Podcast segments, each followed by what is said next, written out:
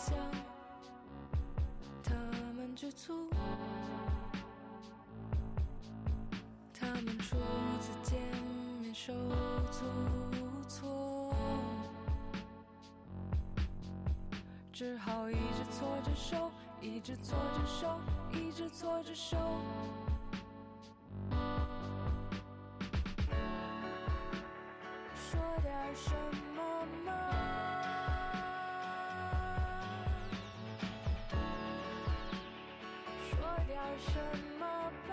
今天这一期啊，我其实犹豫了很久，也构思了一段时间。我自己是想放在五月一号吧，其实也是我生日啊，但是也是假期，对吧？普天同庆。那今天这个又是一个单口，我自己说，其实主要的一个纠结是在于，之前小宇宙上了一个新功能嘛，叫第零期，方便大家自己拿着手机就可以录，录完之后就可以上传，作为一种试播吧。就第零期有点像那种美剧的那种 pilot episode 试播集。我第一个纠结是我要不要录这个东西，或者说我要不要在小宇宙上录这个东西。其实最早的时候我不太喜欢，我觉得哎呀这个东西，当然对于小宇宙来说它降低了门槛嘛，它希望更多的人参与到这个当中。但是我只说我自己吧，做播客的这个过程来说，我花了很多精力，虽然做的不好，但事实上来讲。我花了很多精力、心思也好，剪辑也好。你现在跟我说这个很简单就可以搞出一档播客来，那我有点觉得自己之前白忙了的感觉。反过来讲吧，也不完全是纠结这么一个新的形式，因为你觉得这个新的形式好，你可以朝它靠嘛。但是我切切实实的是觉得我有必要，不管是从准备啊、邀请啊、剪辑啊，还是 show notes 啊各个方面去。把这个东西做的相对来说，就它是个作品吧，然后才敢说我拿出去给别人。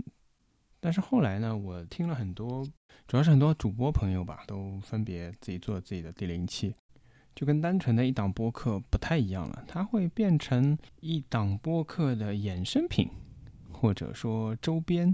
主播们可能会谈谈自己的生活，但是总是还是会。联系到自己的那档播客啊，在做什么选题啊，会聊什么内容啊，甚至于紧不紧张啊，这些可能的确也是我比较关注的。我听了一些啊，比如说赛场通道的麦高芬讲他录播客有多紧张，我也很紧张，真的。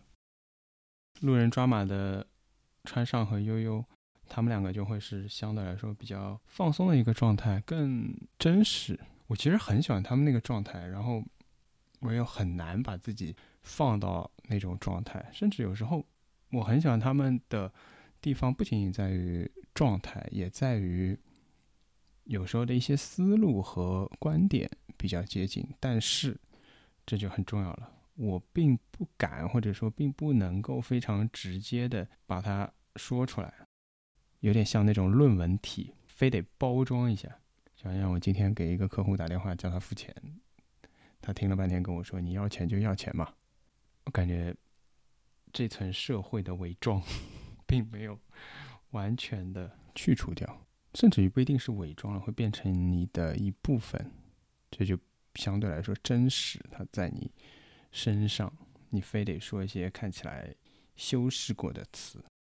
我自己在周年的时候，那时候在讲这个播客到底定位是什么。会说成直男严肃评论，但事实上来讲，谁喜欢严肃的东西呢？这话该怎么组织呢？任何一个期待从播客当中获得一些东西的人，当他听谐星聊天会或者是一个其他的搞笑的闲聊的东西的时候，一定会是更轻松的。顺便也说说这个正正确的问题，我。其实没有故意，但是数来数去，本台聊跟性别有关的议题其实也蛮多的，从性别讨论到女性求职，甚至像买房这种话题，虽然没聊到，但是仍然可以谈一下什么男性的责任啊，女性的责任啊。每每到这种时候，经常有点啊，好像会说一些政治不正确的话，甚至担心啊，嘉宾说了一些政治不正确的话。我最近。感觉不是很担心这个事情，最重要的一个原因是因为我们并没有很多听众，并没有人来骂我们。基数大了之后，这点我觉得是免不了的，甚至给你表达的水平跟你观点的对错是没有关系的。然后另外一点，我就觉得连塔都可以冲了，为什么不能让别人说一些他们自己真实的想法呢？哪怕可能有点问题。这也是我很大程度上喜欢路人抓马的原因。昨天晚上我上一期节目刚刚推出的时候，我给优总发了个微信，相当于说跟他介绍了这一期节目。当然我也 怎么说，并不是按头听，但是好像做的像那个样子。我不是想给压力，我只是觉得可能啊，我承认吧，可能就是一个作品刚刚做出来，我需要一点，还是需要招揽一下，到处宣扬一下。然后他说你完蛋了，我吐槽很凶的。我其实就很羡慕这种能够直接说出来的人，不管是严肃的还是半开玩笑的。我也是个吐槽很凶的人，其实，但我大多数情况下连这句话都只敢在背地里说或者背后说。当然，我也知道你也可以说这不是一个很好的习惯，但是相比于直面吵架或者找不自在，可以这么说吗？就不太习惯于直接跟对方说，除非对方直接问了。我有什么问题，或者你提点意见？当然，我几乎不会碰到这种事，而且我最后其实还是会忍不住。如果这种次数多的话，我的吐槽累积的话，我会爆发。但是我觉得很难直接说。这是关于表达是不是直接的。那另外一点是关于严肃的。我今天也想说说，为什么会，包括我现在一个人在这里说话，也会显得比较严肃。其实我私下是一个挺搞笑的一个人，我可以这么说吗？我会剪掉，但事实上我中间停顿了很长时间来确认，脑子里在确认自己是不是可以说自己是一个搞笑的人。当然，做节目变得严肃是有很多原因的，比如说水平不济、心理素质不好。我觉得还有一个原因，就是因为普通话。我先说结论吧，我今年希望努力做一点，至少是穿插上海话的节目。我听过一次忽左忽右的陈彦良和。北京的播客公社他们的一期节目，其中陈彦良有说到，像我们这种非北方语系地区啊，在用普通话说话的时候，其实是在打客场。这个形容我觉得特别准。你还是在表现你自己，但是其实这是一个客场。我其实最放松的状态，可能跟朋友的状态，一方面是因为整个环境放松，另外一方面很大程度上可能我就会报上海话。但这个问题很复杂，我希望。在这里花一点时间，一点点讲。先讲个案例吧。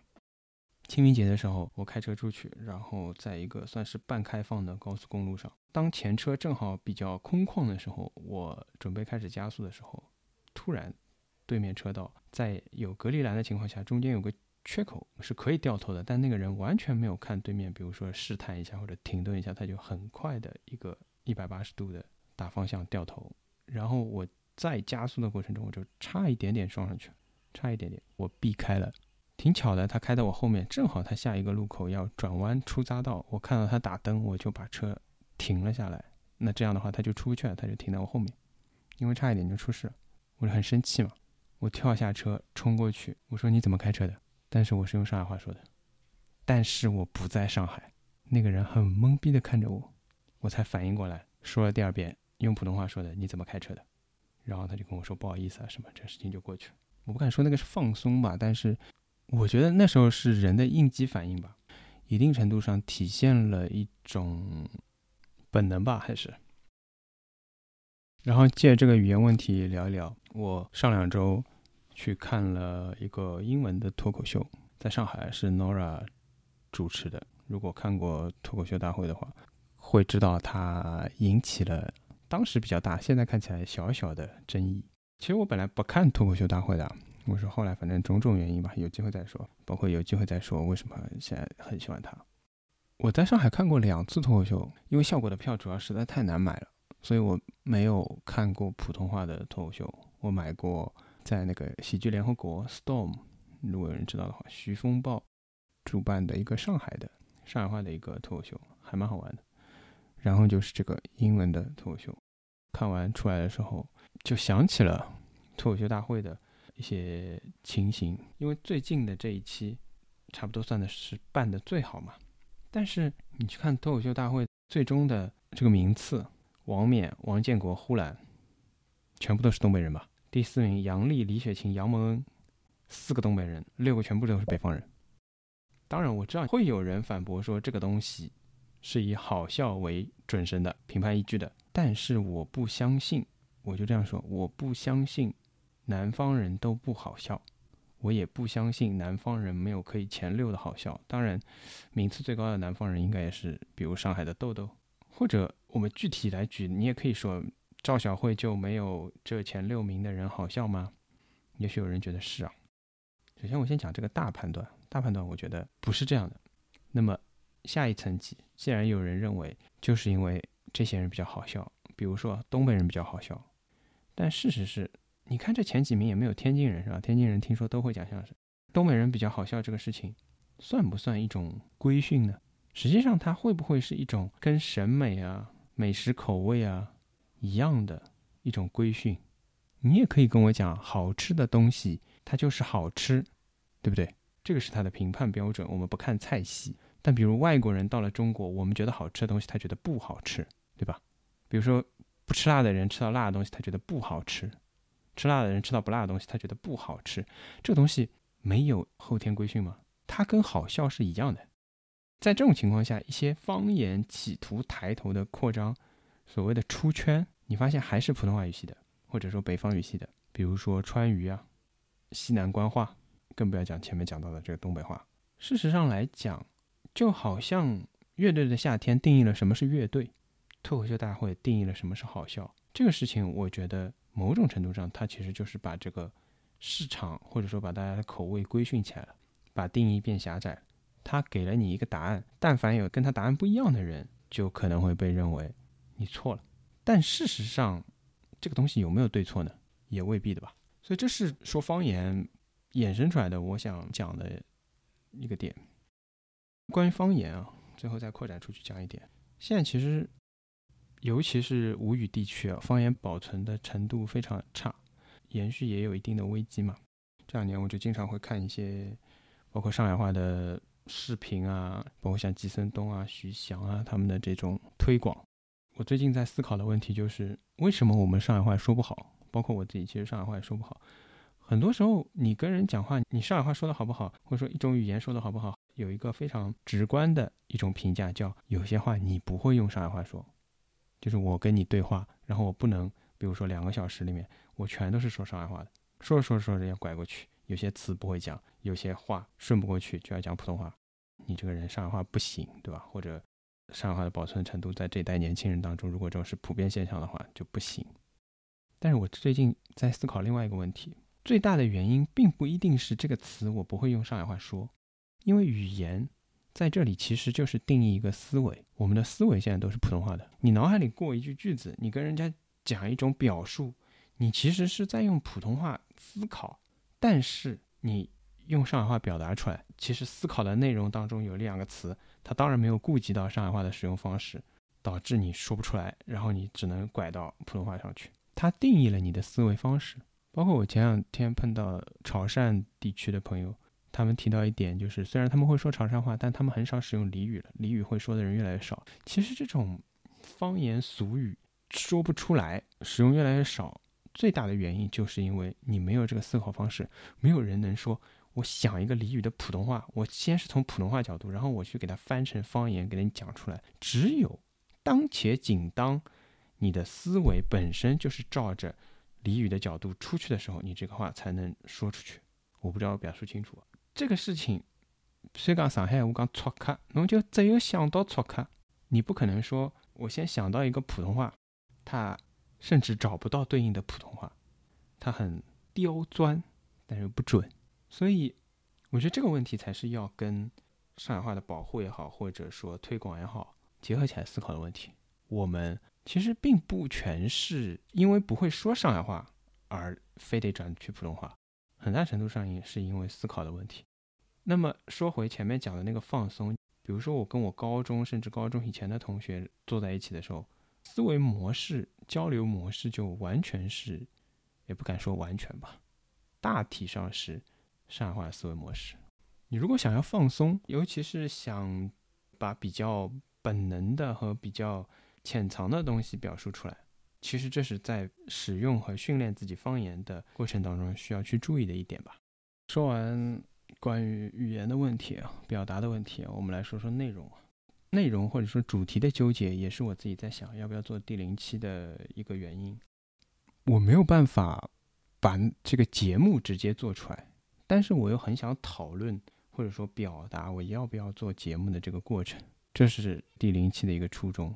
因为我们这个播客的台名叫塔可冲斯基，我或多或少解释过，但其实我不是很愿意去提的地方在于冲塔这件事嘛。就有一些禁忌，但是我把它赋予在了名字上，因为这也是我的本能之一。越是禁忌，我觉得越是要提。我不能忍受一些故意的被屏蔽和故意的歪曲。当然了，说你自己不能忍受，你又何德何能，有多大能量，对吧？一个大的背景或者说基础，我觉得还是我们现在，我甚至有点庆幸啊，就没有很多听众不会说在一些内容下面就评论骂你啊，或者。吵起来啊，或者争论啊。从年初说起吧，我之前挺喜欢听那个不合时宜啊，但其实我在周年节目里面也说过，但我没有说他们名字，因为那时候 Clubhouse 很火嘛。他们有期节目把那个 Clubhouse 名字隐晦掉了，因为怕被封杀之类的吧。叫做俱乐部，我那节目没听完，我还听了个开头，我关掉了。其实我很生气，我觉得就怎么说呢？以我这种风险爱好者、危险爱好者，我觉得这东西完全没有危险，但也不好说，毕竟奥斯卡也可能有危险，对吧？聊聊电影没危险，实际上也可能有危险，所以这东西的判断其实是的确不准确的。但是我又觉得他们是以公共传播、公共讨论为己任的。你不把这些事情聊清楚，我其实不太能接受。他们最近的那个不时夜谈，我觉得就后半段吧，忘了三十分钟还是四十分钟后面半半段就非常直接了。我自己之前也有这个反思嘛，就我其实也没有办法把很多话说的很直接。当他们明确说人口问题是政府的问题，你不用去替他思考，他会解决。不解决怎么样呢？我忘了他有没有说了，反正我自己是这么想。我觉得哇。好，你终于说出来了，我为你鼓掌，你太棒了。但是你肯定会被骂嘛，我不能说替你挡，但是我支持你。因为很多事情其实并不能够讨论。我其实希望的是，有时候，尤其是官方把整个世界弄得非常的糟糕和混乱的时候，把是非黑白都揉成一团的时候，我很希望去拆解开来，或者单纯的讲讲反面，不一定对嘛，但是还有一种思路嘛。棉花的时候是很大的一次冲击，我我本来在散场通道的听友群里，后来反正发生一些讨论，我就退群了。退群主要原因倒不是因为我跟他们的争论，单纯是因为我不想说服任何人，我当然也不想被任何人说服，当然你也说服不了我，就只是不想让自己添堵，就算了吧。六月份马上上海电影节了，可能还是会这样的一些电影的交流群也好，或者节目里面找到一些交流的机会吧。说回棉花的事情，我就觉得这种事情是没有一个台敢说、敢做节目，微博也给你全部删掉、封掉。我就给不合时宜的孟尝发了微博私信，但我也不认识他，他给我回了，回了一条。后来我问他有没有兴趣做类似的节目，他没有回，我也只能说我挺理解的，谁敢呢，是吧？我有点不知道该怎么形容和表述，越是被人家。掐住喉咙的时候，你不是应该越是想反抗吗？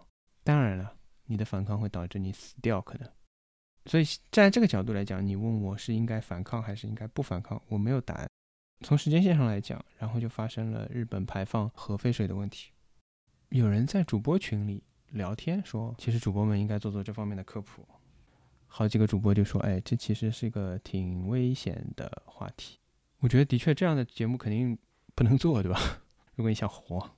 反过来讲，这样的节目我也不听，是有这样的节目的，为什么不听呢？这个问题我觉得也挺重要的。当一个问题它的答案是规定了的时候，我没有办法去判断它的计算过程是正确的还是错误的，还是基本上正确，但它有一些模糊的地方，还是基本上错误，但他用一些别的东西掩盖过去了。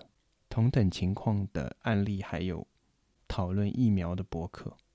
这也是一个答案预设好了的节目，我并不担心他说的是假话。说实话，我更担心的是这个过程当中有一些这里好像做一道数学题一样的，它这个解题有十步，但是答案已经给你写好了。我看了他解题过程，我有时候分不清楚这十步里面会不会有一两步是有问题的。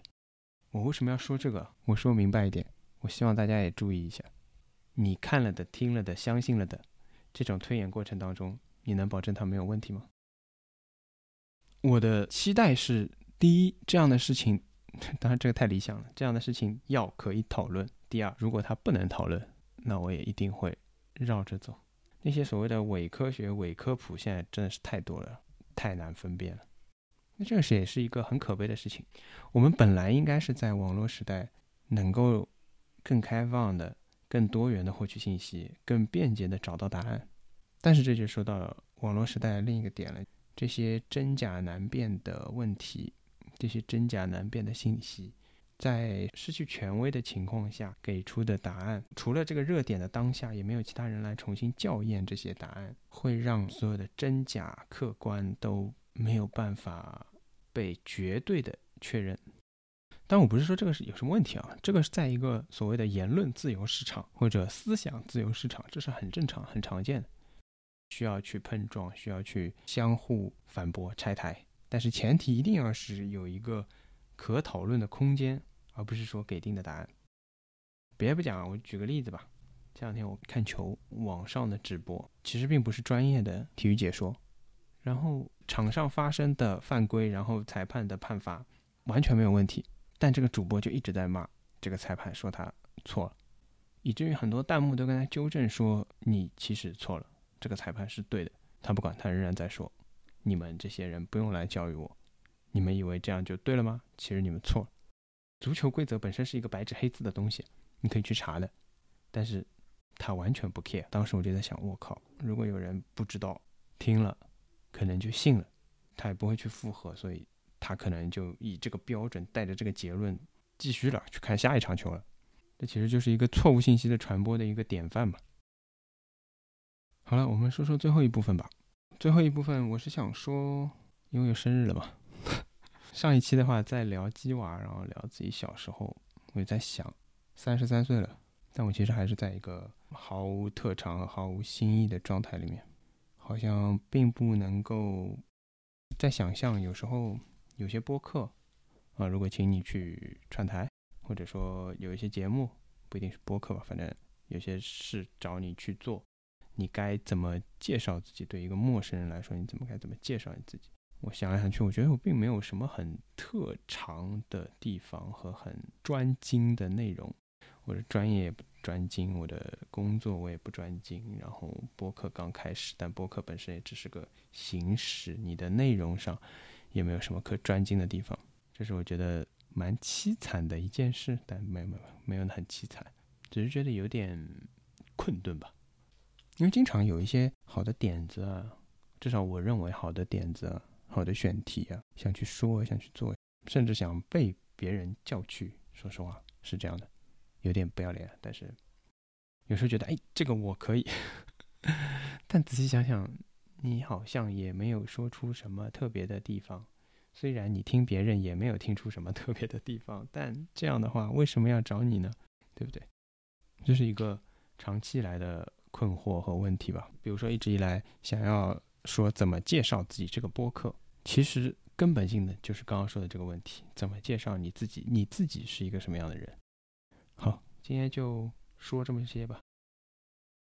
虽然这是我说这是第零期，但是我没有用小宇宙的那个软件直录，还是在用我的话筒和设备。我会再精简一下，因为不修觉得不能出来见人吧。但是这些东西我就不会在其他平台放，除了泛用型的播客之外，只会在小宇宙上上架。今天就到这里了，谢谢大家的时间，拜拜。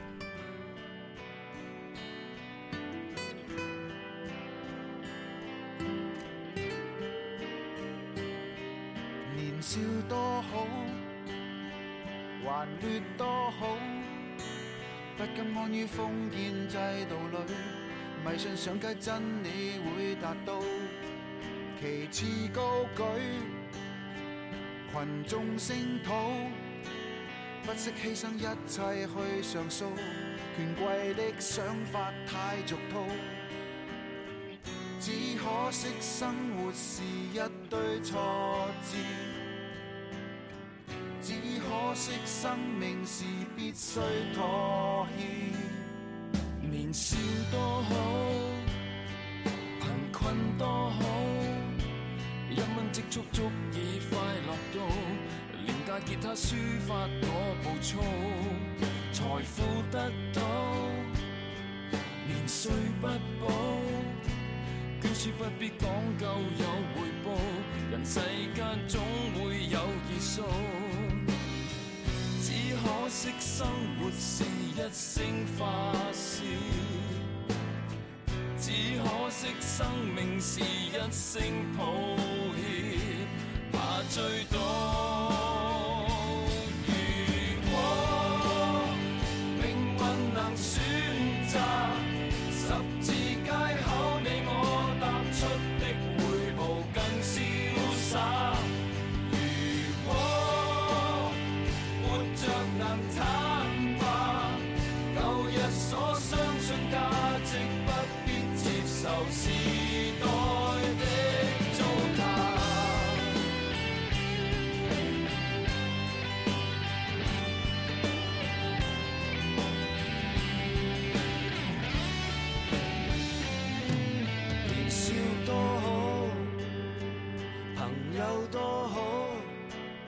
番争执不会有被告，游戏竞争不会记入脑，年岁增长无法修补，青春的诗总会老，时间多好。